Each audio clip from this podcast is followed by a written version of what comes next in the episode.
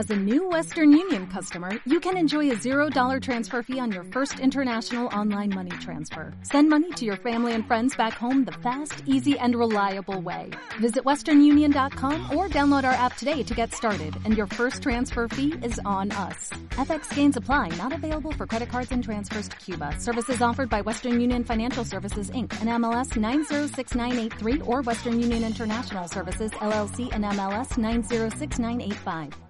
Hello, it is Ryan, and we could all use an extra bright spot in our day, couldn't we? Just to make up for things like sitting in traffic, doing the dishes, counting your steps, you know, all the mundane stuff. That is why I'm such a big fan of Chumba Casino. Chumba Casino has all your favorite social casino style games that you can play for free anytime, anywhere with daily bonuses. That should brighten your day a little. Actually, a lot. So sign up now at chumbacasino.com. That's chumbacasino.com. No purchase necessary. BGW. Void were prohibited by law. See terms and conditions. 18 plus.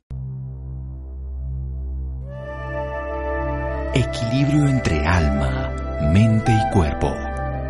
Bienvenidos a Sanamente, la cita con el bienestar. Dirige Santiago Rojas.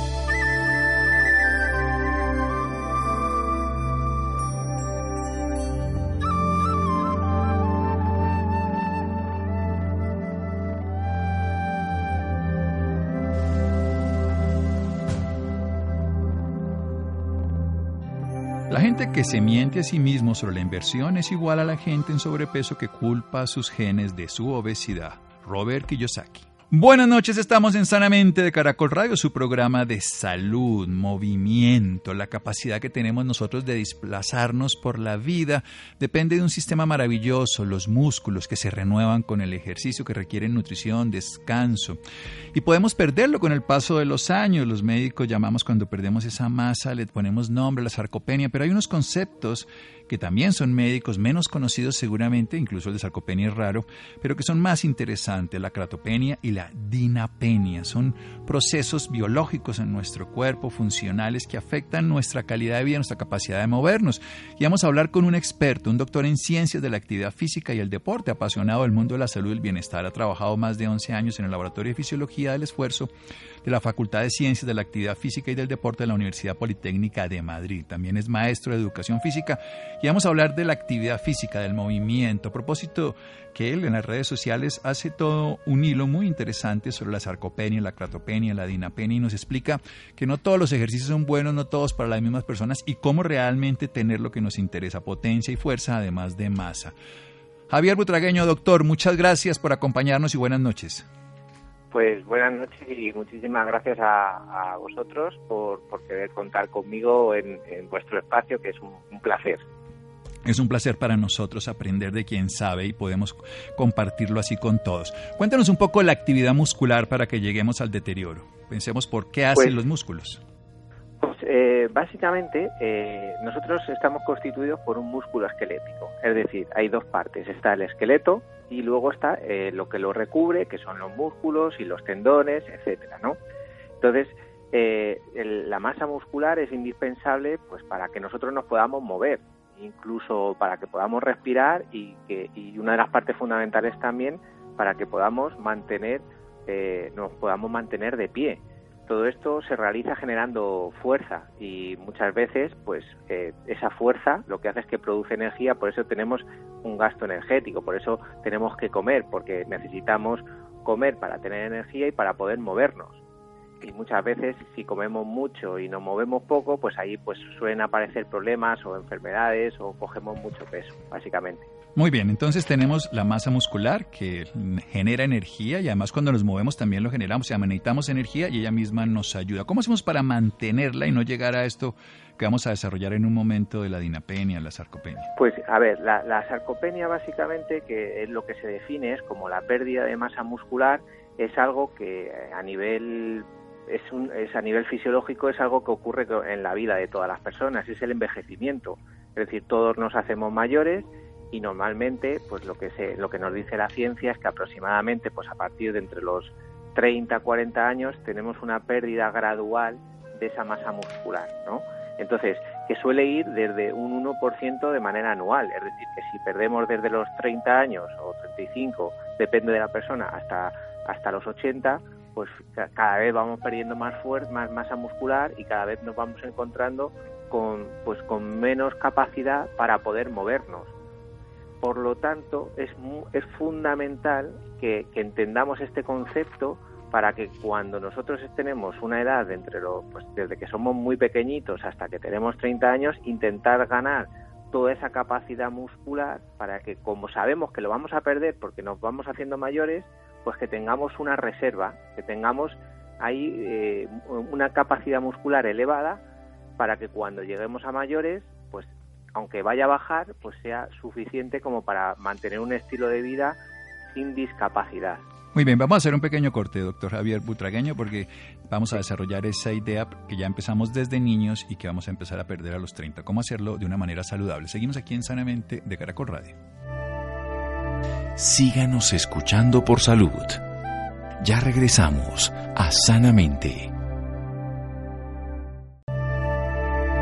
Bienestar en Caracol Radio. Seguimos en Sanamente.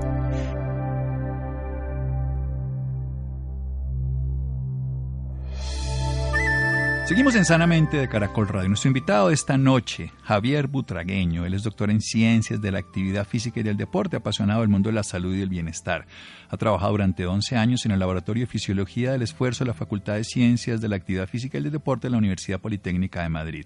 También es maestro en Educación Física. Estamos hablando de los músculos esqueléticos, de los músculos estriados que llamamos nosotros los médicos, que tienen la capacidad de recubrir, además de la estructura ósea, permitirnos el movimiento la respiración, que obviamente sin él no respiramos, 70% de la respiración la hace un músculo entre el tórax y el abdomen que se llama el diafragma, y mantener la postura, el, estar de pies, el podernos mover, esa masa muscular que genera fuerza y que produce energía y que necesita energía a través del alimento y el movimiento, se va deteriorando entre los 30 y los 40 años más o menos un 1% anual de ahí en adelante. Por eso es tan importante antes de los 30 años generar una gran reserva muscular, una masa muscular adecuada, elevada, para poder sostener de una manera adecuada nuestro cuerpo el movimiento a sabiendas de que se va a perder.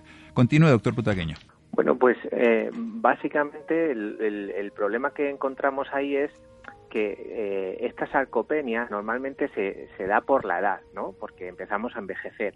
Entonces yo una de las grandes preguntas que me hacía es, vale, pero si se pierde la, masa muscular, previamente, ¿qué está ocurriendo en, esa masa muscular o a nivel pues interno en nuestro cuerpo, ¿no? Y entonces aparecían otros términos que eran muy interesantes, que se llamaban, eh, pues como hemos mencionado antes, cratopenia, que era la pérdida de potencia muscular, y la dinapenia, que era la, la pérdida de fuerza muscular. Entonces, cuando empiezas a leer, cuando empiezas a investigar un poco sobre el tema, tú te das cuenta que realmente lo que suele ocurrir es que la persona empieza a perder fuerza y como no es capaz de generar fuerza, ya o fuerza y velocidad, es decir, que no puede generar fuerza, no se puede desplazar a una velocidad determinada, empieza a tener problemas de generar potencia y a partir de generar potencia empieza a perder la masa muscular. Por lo tanto, eso si haces si haces el recorrido inverso dices, oye, pues lo que tengo que conseguir, aparte de conseguir una masa muscular buena, es que tenga una buena calidad. Y a la calidad muscular no se le ha dado tanta importancia como a la cantidad muscular. Y yo creo que es un error. Es decir, hay que conseguir tener una calidad muscular buena. Y para eso hay un tipo de entrenamiento específico que nos podría ayudar a mejorar esa calidad. Muy bien, eso es excelente porque el concepto médico es la sarcopenia, que es la pérdida de masa muscular, lleva la catopenia, que es la pérdida de potencia, que lleva la dinapenia, que es la pérdida de fuerza, que va a la fragilidad y la discapacidad. Usted nos invierte el proceso, nos dice, ahora bien, si no tenemos fuerza muscular suficiente, pues no vamos a tener suficiente potencia y al final va a haber menos masa y esto se vuelve un círculo obviamente en las dos direcciones. ¿Cómo hacemos para tener calidad antes que cantidad? Porque la calidad nos va a dar una buena cantidad, pero sobre todo nos va a dar movimiento y salud. ¿Cómo lo logramos?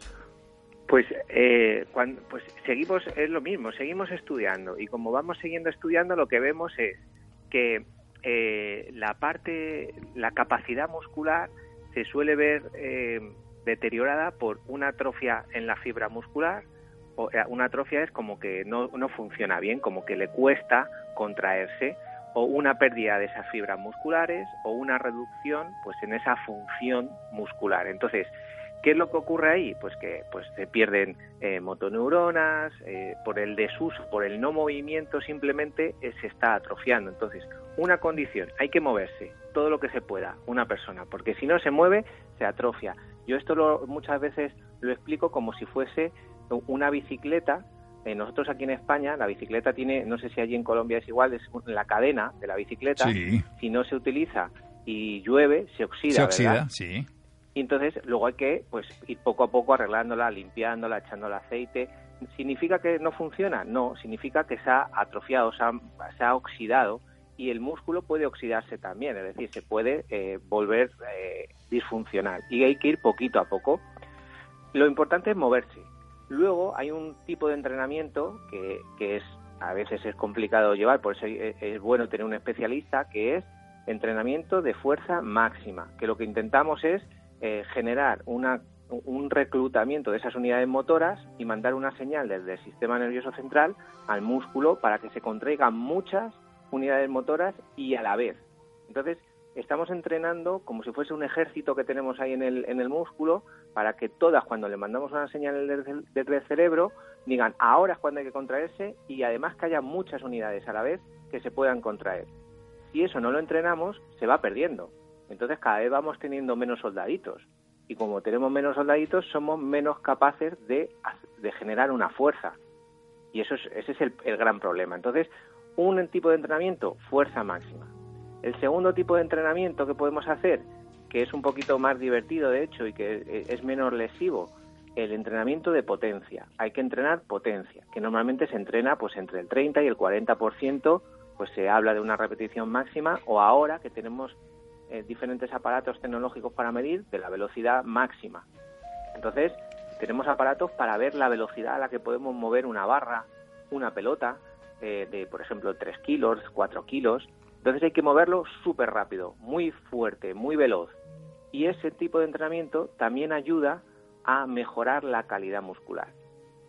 Bien, perfecto. Tenemos entonces la fuerza máxima que además está integrando el sistema nervioso central porque esta información, al fin y al cabo, el cerebro nos ha enseñado a través, por ejemplo, de una persona que tiene una escayola, un yeso, que cuando no usa una extremidad, la atrofia hace sarcopenia y hace osteopenia, baja precisamente la masa. Y cuando la mueve, pues le genera actividad y retorno. Y en este caso, la fuerza máxima es muchas unidades motoras al tiempo, todas a la vez. Hagamos un ejemplo. ¿Qué sería eso para una persona? Le vamos a decir, vamos a hacer fuerza máxima antes de pasar a potencia, que es velocidad. Pues, por ejemplo, eh, eh, fuerza máxima sería, imaginaros en un, en un gimnasio que tengo una, hago una sentadilla y voy a hacer, pues a lo mejor, unas, una repetición o dos repeticiones con todo el peso que yo pueda mover. Pero además hay una, un condicionante que es muy importante y es moverlo o tener la conciencia, es decir, estar pensando que hay que moverlo a la máxima velocidad posible. Esto puede ser con una sentadilla o puede ser con, en, una, en una prensa de piernas o puede ser cualquier otro tipo de ejercicio donde la carga tiene que ser alta. Es decir, esto conlleva que puede ser un poquito más eh, lesivo, podría lesionarse más, por eso hay que, hay que estar bien preparado, pero como estamos como estamos hablando de que son lo, lo, intentamos hacer antes de que seamos mayores, pues las condiciones las tenemos para poder hacerlo pero si es, pero si es a través de un profesional, pues mucho mejor. Perfecto, pero entonces, digamos, vamos a hacer una sentadilla y entonces eh, nos ponemos un peso encima del cuerpo. Sí. Bien. Un peso y que sea además elevado, un peso elevado digamos una persona pesa 70 kilos, que es el modelo estándar que usamos, ¿cuánto debería mm. poder cargar? Y estamos por debajo de los 30 años en este momento, o sea, estamos haciendo, teniendo reserva muscular, que es lo que estamos haciendo para la pérdida que se va a dar por los años. Y estamos en este momento aumentando la potencia por un lado y estamos aumentando la fuerza por el otro. Entonces, ¿cuánto pues debería cargar aproximadamente? La fuerza máxima pues va a depender de la persona, va a depender si es hombre, si es mujer, pero yo, por ejemplo, pues he visto chicos de menos de 30 años que te están moviendo 120 kilos, 150 kilos. Ah, Ahora. Además de su peso corporal, o sea, están moviendo. Además de su peso corporal. Lo que pasa es que podemos encontrarnos, en otro caso, por ejemplo, yo tengo una señora de 63 años que está haciendo trabajos en concreto en, momentos puntuales de fuerza máxima y está levantando 35 kilos. Es decir, que es muy individual y esa es su fuerza máxima. Es decir, esa es su capacidad máxima. pero eh, es individualizada para esa mujer en concreto y está haciendo un trabajo de fuerza máxima porque lo que queremos ganar es fuerza y luego hay otro momento en su planificación del entrenamiento que trabajamos pues potencia porque lo que queremos mejorar es la potencia muscular de esa mujer. Entonces, son dos tipos de entrenamiento que pueden ser muy interesantes. El trabajo de fuerza máxima es duro y hay que enseñarlo y desde el principio es difícil de hacer, pero con una persona que ya lleva un poquito de entrenamiento es, es, bueno y además es, es interesante y eh, es, es bueno para la salud. Bueno, sin duda que es bueno para la salud porque si una persona puede sostener los músculos, hoy sabemos, por ejemplo, que la masa muscular de las piernas se relaciona también con la capacidad cognitiva del cerebro, se relaciona con la capacidad aerodinámica que tengamos, la capacidad de tener vitalidad de movimiento. Vamos a hacer otro pequeño corte para pasar algo fundamental y es cómo llevar precisamente una vida muscular saludable desde no solamente el entrenamiento que nos enseña, sino también desde la nutrición, porque hay aspectos fundamentales como la misma obesidad va a afectarnos infortunadamente la capacidad de nuestra respuesta muscular, nos va a afectar otras funciones de la salud, también el sueño. De eso usted sabe muy bien. Vamos a hablarlo en un momento aquí en Sanamente de Caracol Radio. Síganos escuchando por salud. Ya regresamos a Sanamente.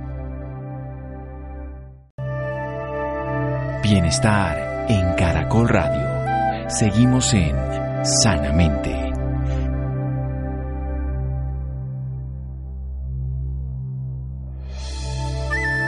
Seguimos en Sanamente de Caracol Radio. Un doctor en ciencias de la actividad física, maestro de educación física, nos está hablando sobre la masa muscular, sobre lo importante de evitar la atrofia. Biológicamente perdemos un 1% desde los 30 a los 40 años, se llama sarcopenia. Sin embargo, ese concepto que teníamos de que el daño específico que teníamos nosotros a través de perder la masa muscular iba a perder después la potencia muscular y por último íbamos a perder entonces la fuerza. Pero podemos, puede ser al revés. Si perdemos la fuerza, nosotros vamos a bajar la potencia, la masa y seguiremos en ese orden haciendo fragilidad, discapacidad y todo. Entonces, nuestro invitado nos habla de disminuir esa atrofia, disminuir ese daño en la contractibilidad y de mejorar su función. Y nos enseña primero que tenemos que movernos todo el tiempo. Hay que ver cómo son los niños, se mueven todo el tiempo y tienen esa masa muscular. Hasta, los 30 años podemos hacerlo con intensidad y nos, nos motiva a buscar ejercicios de entrenamiento de fuerza máxima, que son duros, por supuesto, que son intensos, son muchas eh, unidades motoras al tiempo a la vez, como es una sentadilla, pero con bastante peso. Nos habla de muchachos que pueden llevar 120 kilos y de adultos de 63 años que pueden llevar 35. Eso quiere, quiere decir que seamos individuales, que busquemos en cada uno. Va a ser con fuerza, pero lo más importante es con fuerza, con velocidad y al mismo tiempo se va a llevar un peso, lo que va a hacer que se va a poner en un máximo estrés ese músculo, pero de una manera tal en que lo activamos todo y hacemos un circuito adecuado con el sistema nervioso central. Y también esa velocidad, que es la que nos va a dar potencia, el hacerlo a la máxima velocidad y con la máxima fuerza, va a llevar un entrenamiento muscular que va a garantizar en los jóvenes tener más masa muscular y disminuir el deterioro con el paso del tiempo. ¿Qué más podemos hacer, doctor Butragueño? Bueno, una de las condiciones fundamentales es pues como ha dicho bien usted, tener una buena alimentación y tener un, un, buen patrón de movimiento, sobre todo para no, para no ir ganando masa grasa. Es decir, cuando nos encontramos una persona que va aumentando de peso y sobre todo es graso, hay una cosa que se, que se denomina lipotoxicidad y es que, bueno, pues hay eh, unas células, o, bueno, el tejido adiposo se va introduciendo en el músculo y que lo que hace que le, eh, de alguna manera le cuesta más contraerse, ¿vale? O sea, le, le está como impidiendo que haga el movimiento natural. Entonces, si ya al envejecimiento le añadimos un factor de riesgo que es la obesidad y que le está mandando señales pues negativas para que se pueda contraer, pues cada vez tenemos menos capacidad de movernos. Entonces, uno de los objetivos es mantenernos en un peso estable que no yo no lo llamo ideal porque no hay, yo considero que no hay un peso ideal, es un peso para cada persona estable y que no tengas un exceso de grasa, sobre todo. Muy bien, entonces es tener la masa alta y la grasa baja, que es la además de las cosas que hoy vemos que disminuye la inflamación crónica y muchas otras cosas. La lipotoxicidad que se infiltra, digamos así, la, grasa dentro de los músculos disminuye la capacidad del movimiento, disminuye la contractibilidad y además que le va a dar más peso con menos capacidad de soportarlo. Hablemos un poquito de qué, qué alimentos nos pueden afectar de una manera o de otra. Mm, pues básicamente es eh, los alimentos. Yo creo que lo que lo mejor que podemos hacer es intentar evitar los ultraprocesados, que en este mundo en el que vivimos es difícil, pero yo creo que hay que intentar evitar mm, introducir una mayor cantidad de vegetales y sobre todo de temporada, que sean en la temporada donde estemos en cada país, pues es en Colombia, pues los alimentos de, típicos del país, o si estamos en España, por ejemplo, aquí, pues los alimentos de aquí.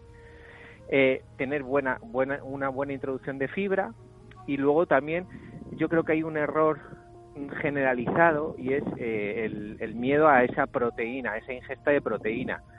Yo considero que cuando entrenas fuerza, realmente hay que tener una ingesta mayor de proteína para poder, de alguna manera, hacer una reestructuración de ese músculo que estamos dañando, aunque lo estamos intentando dañar de una manera muy controlada para que se regenere y eso genere salud. Que eso es lo, bonito de, esto de la actividad física, que a veces estamos haciendo un daño controlado para generar salud.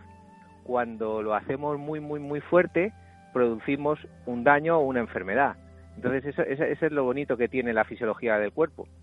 Sí, es lograr llevar al máximo de, estímulo y eso es lo que dicen además, que un buen entrenador es quien conoce por dónde puede llegar a pasar y hasta dónde es su límite. Y eso es buscarlo en el músculo cuando uno es el entrenador de uno mismo también. Es como llegar a ir un poco más allá del límite previo, pero también antes del lugar donde se dañe de una manera severa. Y eso es un daño controlado porque las fibras necesitan romperse para regenerarse. Necesitamos que haya una muerte, por decirlo así, celular programada una muerte favorecida por el ejercicio para trabajar la recuperación y la reparación de este tejido. Hablemos un poquito del sueño, porque todos los deportistas hablan de la actividad, pero démosle para el otro lado también porque es indispensable para formar músculo precisamente dormir. Bueno, ahora hay una tendencia muy grande, eh, yo creo que va cada día va a coger más fuerza en, entender bien todo lo que es la importancia que tiene el sueño. En, en, las universidades siempre, siempre se ha hablado de un triángulo donde tiene que haber alimentación, entrenamiento y descanso yo creo que debería ser un cuadrado donde habría que gestionar también el estrés, es decir, estrés, sueño, alimentación y entrenamiento. Y el sueño es, una, es, es fundamental para gestionar también ese estrés. O sea, se ha visto que personas que eh, duermen menos de 6, 7 horas, pues tienen mayor capacidad de coger peso, tienen menos capacidad de generar fuerza, eh, tienen menos capacidad de regenerar ese músculo que podemos entrenar. Por lo tanto, esa fase del sueño es fundamental para tener todos los sistemas eh, de alguna manera o sea, ¿cómo lo explico? Eh, en el momento de las 7, 8 horas que vamos a tener del sueño, el cuerpo lo que está haciendo es una reparación de, ese, de esas estructuras que hemos utilizado a lo largo del día, pero además está haciendo un chequeo y está gastando también energía, porque si hemos generado un estrés. Hello, it is Ryan, and we could all use an extra bright spot in our day, couldn't we? Just to make up for things like sitting in traffic, doing the dishes, counting your steps, you know, all the mundane stuff. That is why I'm such a big fan of Chumba Casino. Chumba Casino has all your favorite social casino style style games that you can play for free anytime, anywhere with daily bonuses. That should brighten your day a little. Actually, a lot. So sign up now at ChumbaCasino.com. That's ChumbaCasino.com. No purchase necessary. BGW. Void were prohibited by law. See terms and conditions. 18 plus. El músculo está gastando esa energía para regenerarlo. Y eso es bueno también. Bien, o sea, el sueño nos repara, en el sueño nosotros construimos tejidos nuevos que hemos utilizado de una manera adecuada a través del movimiento del ejercicio y que hemos nutrido con una carga más alta de proteínas porque al fin y al cabo lo que tiene el músculo es proteína fundamentalmente, además de tener colágeno y minerales, pero fundamentalmente tiene es proteína. ¿Hay diferencia en los horarios en que nosotros hacemos la actividad física? Me refiero a actividad de resistencia o de fuerza, esto que usted llama un entrenamiento de fuerza máxima versus el entrenamiento de potencia. ¿Hay horarios mejores? Pues eh, ahora también el tema de los ciclos circadianos se ha, mirado mucho y, la verdad es que es un tema bastante interesante. Eh, se dice que es importante hacer un buen entrenamiento de fuerza por las, por las mañanas y sería recomendable utilizar esa franja horaria. Pero, claro, vivimos en un mundo en el que es complicado adaptarse a esas situaciones eh, si estamos trabajando. O sea, si tenemos que trabajar, pues no vamos a poder hacerlo. Por lo tanto, nos vamos a tener que llevar a por la tarde o por la noche. Por la noche no es muy recomendable, pero porque nos va a costar conciliar el sueño, porque eh, hay una regulación hormonal que va a costar mucho más por la noche que por la mañana, pero eh, si no se puede, es mejor que no hacerlo. Es decir, eh, si podemos entrenar por la mañana, mucho mejor. Pero si no se puede, oye, pues nos vamos a ir intentando desplazar en la franja horaria de por la tarde y si no podemos, pues oye, pues por la noche y ya está, no pasa nada. Lo único que sí que tenemos que saber que a lo mejor nos cuesta conciliar un poquito más el sueño y que eh, la mejora del entrenamiento puede ser que no sea tan grande como si lo entrenásemos por la mañana. Bien, volvemos a la máxima. Moverse todo el tiempo es más saludable, moverse que no moverse es más saludable, moverse por la noche es más saludable, pero si podemos escoger ese ejercicio de fuerza y resistencia mejor en la mañana, menos en la noche por el cambio metabólico, por el proceso de liberación hormonal y por la dificultad de conciliar el sueño. Hablemos de algo fundamental precisamente y es ¿Cómo sería la cantidad de veces por semana? Porque ya hablamos de que esto es un entrenamiento de potencia que nos estaba hablando, que es velocidad, entrenamiento de fuerza máxima, que es con contrapeso además y, que se base con intensidad todos los grupos musculares. Pero ¿cuánto tiempo sería cuántas veces a la semana para que tuviera realmente un patrón de equilibrio y no fuera simplemente algo ocasional que terminara haciendo daño, ahí sí definitivo, de nuestra fibra muscular? Pues a ver, si es una persona que es sedentaria, que no se mueve y que no se ha movido nunca, con, lo ideal sería que mínimo empezase, mínimo empezase con dos. Eh, si empieza con uno, pues oye, mira, ya ha empezado, ya tenemos que estar contentos porque ya hay un día. ¿Es suficiente? Eh, para los profesionales no. Nosotros nos gustaría que por lo menos hubiera dos días de entrenamiento mínimo. Y si hubiera tres o cuatro, pues sería mejor. ¿Por qué? Porque nosotros podemos distribuir mucho mejor las cargas de entrenamiento para que el músculo se adapte mucho mejor, pues a lo mejor la parte de las piernas o la parte del tren superior, que son los brazos, el tronco, los hombros. Entonces, eh, lo ideal, ideal, pues oye, tres días a la semana con descansos de al menos un día o dos en función del entrenamiento. Por ejemplo, esta fuerza máxima que nosotros de vez en cuando entrenamos, no es siempre, son como periodos de una semana o dos semanas, eh, vamos, bueno, normalmente dos semanas, están espaciados en el tiempo. Entrenan, imagínate, un lunes y luego intentamos dejar al menos dos días de descanso, dos, tres días de descanso y entrenamos al siguiente, eh, en, o, el miércoles o el jueves, en función de si la persona cómo se siente, si está muy cansada, si ha recuperado bien, si ha dormido bien. Pero normalmente pues dejamos dos días de descanso. En los entrenamientos de potencia pues es lo mismo, hay que dejar un poquito menos de descanso, pero también va a ir en función de la persona. Es decir, si no ha recuperado bien, porque imagínate que pues, ha tenido un día como mucho estrés o, ha dormido mal, pues oye, podemos dejar un día más de espacio pero, y, y dejar dos. Pero normalmente con tres días de entrenamiento sería perfecto. Bien, tres días a la semana, recuperando los tejidos, generando además de acuerdo a la disponibilidad y a la capacidad de cada persona de reparar los tejidos. Hablemos de un tema que es muy controversial, los suplementos nutricionales. Obviamente no vamos a hablar ni de marcas ni de condiciones, pero tienen sentido, tiene sentido el tomar colágeno con el paso del tiempo, tiene sentido tomar creatina, algunas cosas más. A ver, yo, en este campo no soy especialista en concreto en tema de suplementación. Yo hay otros especialistas, pues como Sergio Espinar, o aquí en España hay un, nutricionista muy bueno que también es Daniel Escaño, o, bueno, otros nutricionistas a nivel deportivo que hablan, y aunque yo también he leído, pues que la creatina es positiva, la cafeína también ayuda a mejorar el rendimiento deportivo, y el resto, pues hay poca evidencia o deberíamos intentar eh, mejorar la calidad de los estudios, ¿no? Entonces, yo en esa parte solo podría decir esa, eh, eh, esto que, he comentado. La creatina sí que es un suplemento que se está utilizando mucho y que ha visto muchos beneficios, y la cafeína. El resto no te puedo decir porque tampoco soy un especialista en este campo. Siempre y cuando estamos recordando que estas personas consumen este tipo de suplementos porque hacen actividad física que lo merece. Lo que no tiene sentido es tomar suplementos para, su, para tener una capacidad muscular que no se la va a dar el suplemento, sino la actividad física. O sea, la comida no nos va a dar el músculo si no lo movemos. Sería como decirlo de esa manera. O sea, al final los mejores suplementos nos los encontramos en la propia alimentación. Es decir, si nosotros tenemos una buena alimentación... Viva, real.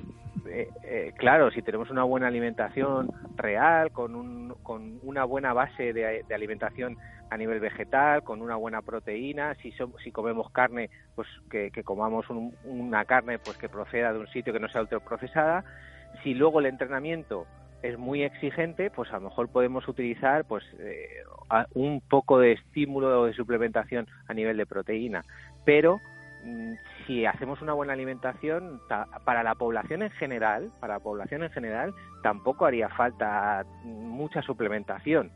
En el caso de personas mayores, en el caso de personas de más de 65 años, si empiezan a entrenar fuerza, sí que sería interesante ver si necesitan una ayuda complementaria a través de la suplementación deportiva en este caso, pero eh, porque no hay un ámbito para la salud, pero la proteína también o la vitamina D, pues podría ser interesante para este tipo de personas. Sí, bueno, la vitamina D yo sí creo que además, y sobre todo ustedes allá que no tienen sol todo el año y a veces en las personas que son muy citadinas y no salen a la naturaleza y sin sol, probablemente la necesiten. Terminemos con esto. ¿Se puede lograr fuerza muscular así no se tenga la hipertrofia muscular producto de la sarcopenia? Me refiero que las personas con los años pueden recuperar otra vez fuerza con este tipo de actividades. Eh, sí, de hecho, eh, aquí en España yo siempre lo comento, hay eh, uno, un, profesor y, un investigador que se llama Miquel Izquierdo, que tiene un, proyecto con personas mayores y, hace fuerza, y hace un circuito de entrenamiento, hace fuerza y ejercicios aeróbicos. Y han visto mejoras eh, enormes.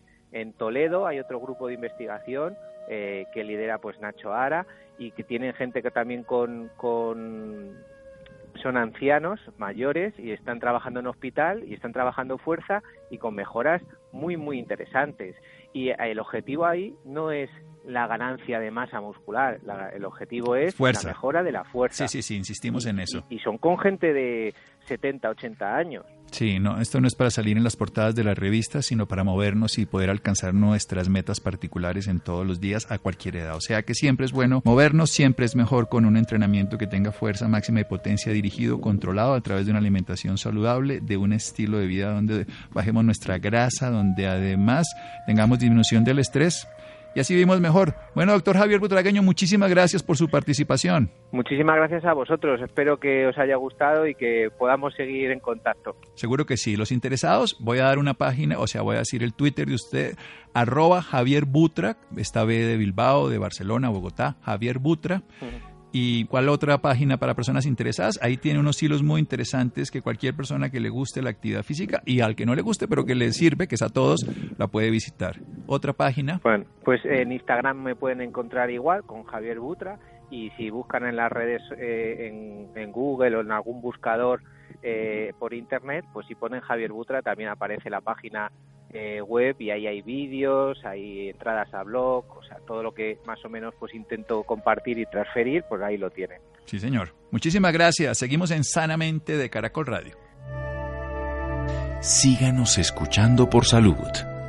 Ya regresamos a Sanamente. Bienestar en Caracol Radio. Seguimos en Sanamente.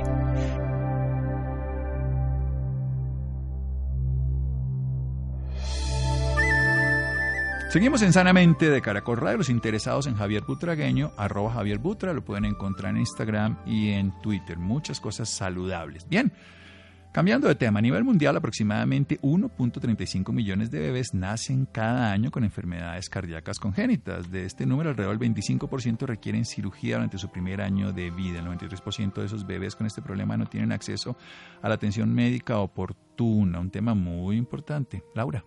Muy buenas noches Santiago para usted y para todas las personas que nos sintonizan a esta hora.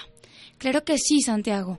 Las enfermedades cardíacas tienen un gran impacto en la salud de la población infantil, impidiendo el óptimo desarrollo desde la primera infancia.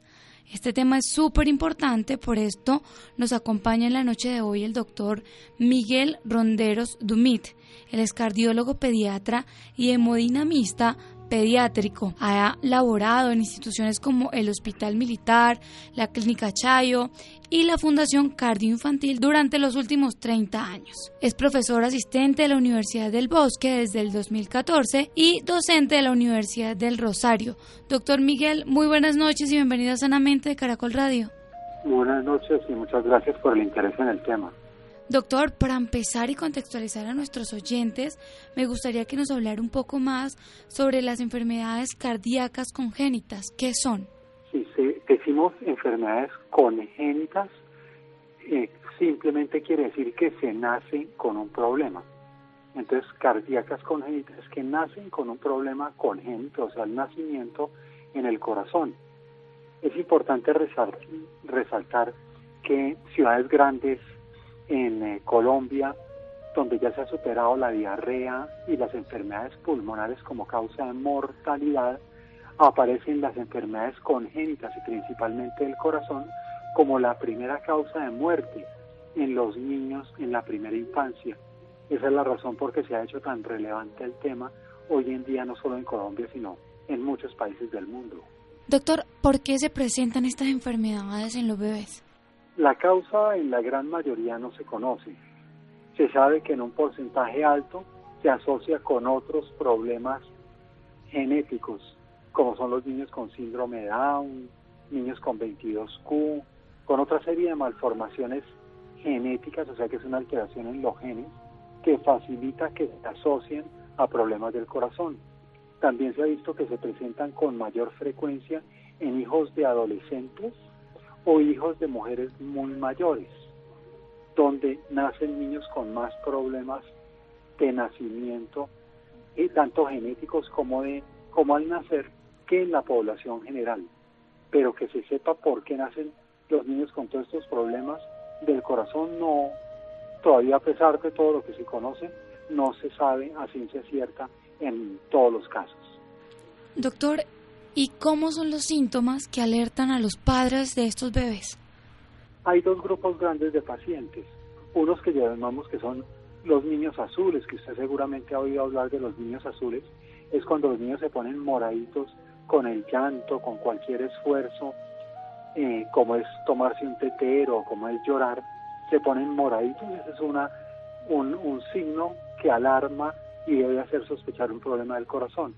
Y el otro grupo de pacientes son niños que no se ponen moraditos, sino que sudan mucho cuando comen, no ganan bien peso, se fatigan tomándose el son flaquitos pero largos.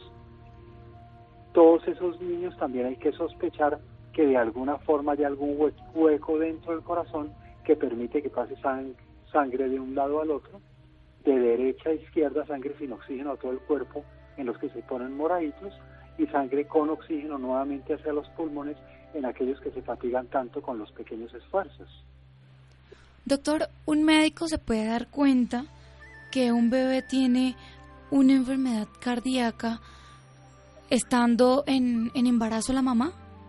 Sí, hoy en día en todos los países desarrollados el diagnóstico prenatal de los problemas congénitos es una de las cosas más importantes en el diagnóstico.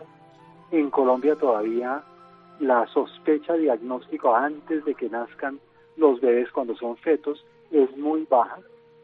No alcanza en Bogotá y en Cali, que son los sitios donde más se detectan estos problemas, porque hay un diagnóstico prenatal mucho mejor. Se llega máximo a un 30% de diagnóstico, queda un 70% sin diagnosticar y estamos hablando de problemas del corazón complejos, no estamos hablando de con problemas sencillos. En países desarrollados se llega, por ejemplo, Inglaterra, Canadá, Estados Unidos, Europa en general, Australia, casi el 95 o más de los problemas congénitos del corazón complejos se diagnostican en el útero. ¿Y por qué esto es, esto es importante? Porque el pronóstico de estos niños depende en gran medida de una atención oportuna y adecuada al nacer. Si no se tiene un diagnóstico y es una sorpresa para un, una unidad de recién nacidos, usualmente estos niños pierden una oportunidad maravillosa que es ser atendidos en una forma oportuna y adecuada y generalmente se complican mucho y dificultan mucho todo el manejo y el tratamiento y el pronóstico se hace mucho más difícil. ¿Y cómo manejan ustedes este tema? ¿Cómo son tratadas estas patologías? Es importante entender que las malformaciones no son una o dos, sino son muchas y muy variadas. Entonces yo le dividí en dos grandes grupos, aquellos niños que se fatigan cuando comen, que sudan mucho, que no ganan peso, y el otro grupo que son los niños moraditos.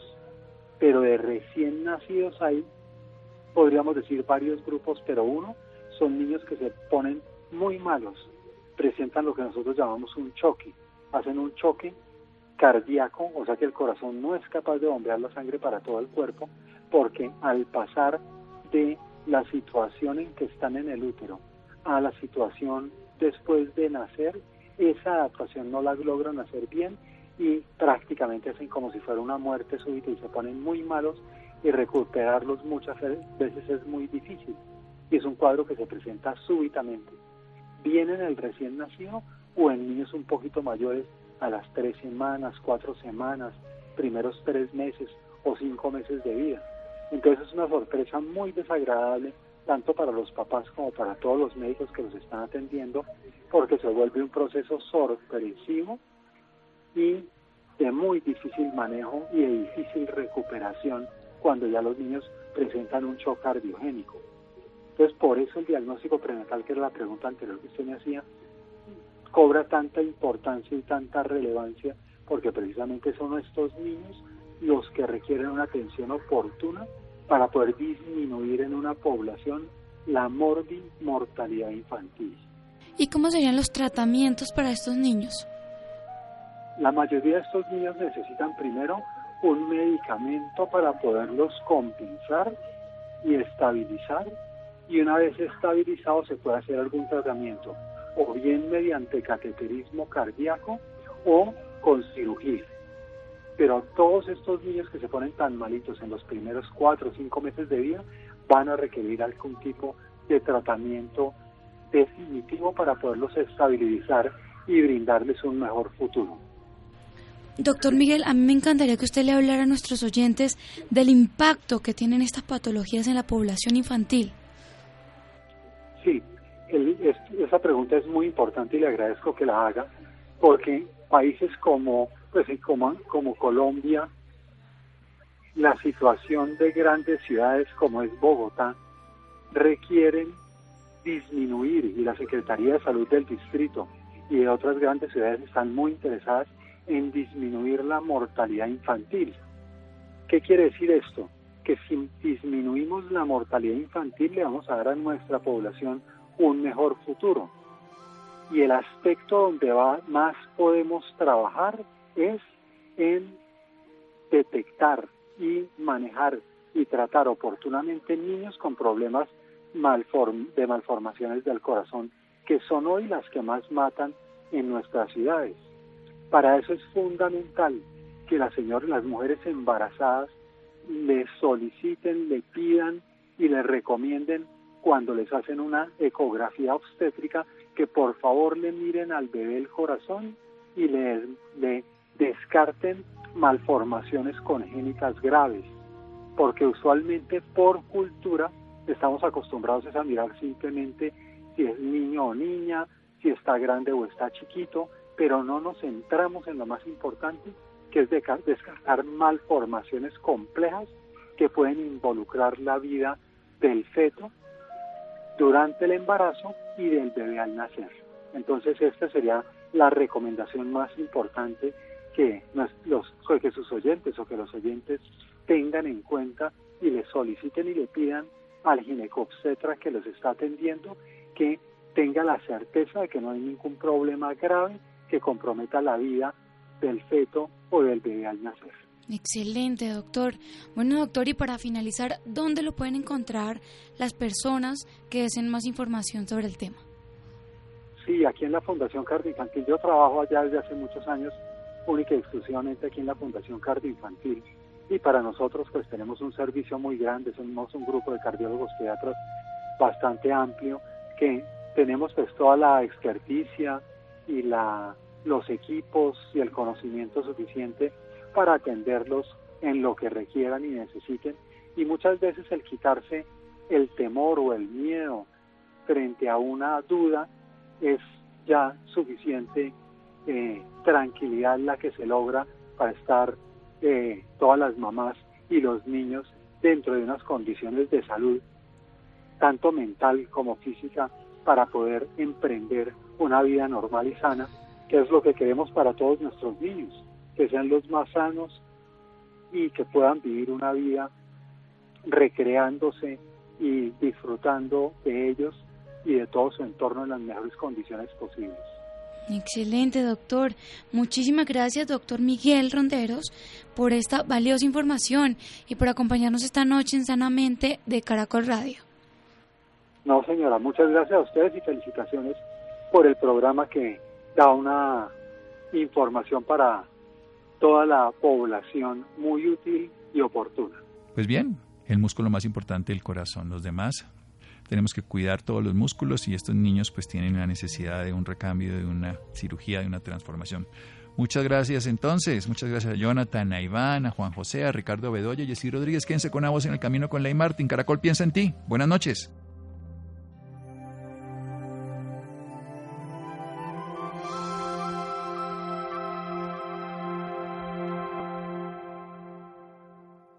With Land slots, you can get lucky just about anywhere. Dearly beloved, we are gathered here today to. Has anyone seen the bride and groom? Sorry, sorry, we're here. We were getting lucky in the limo and we lost track of time. No, Lucky Land Casino, with cash prizes that add up quicker than a guest registry. In that case, I pronounce you lucky. Play for free at LuckyLandSlots.com. Daily bonuses are waiting. No purchase necessary. Void where prohibited by law. 18 plus. Terms and conditions apply. See website for details.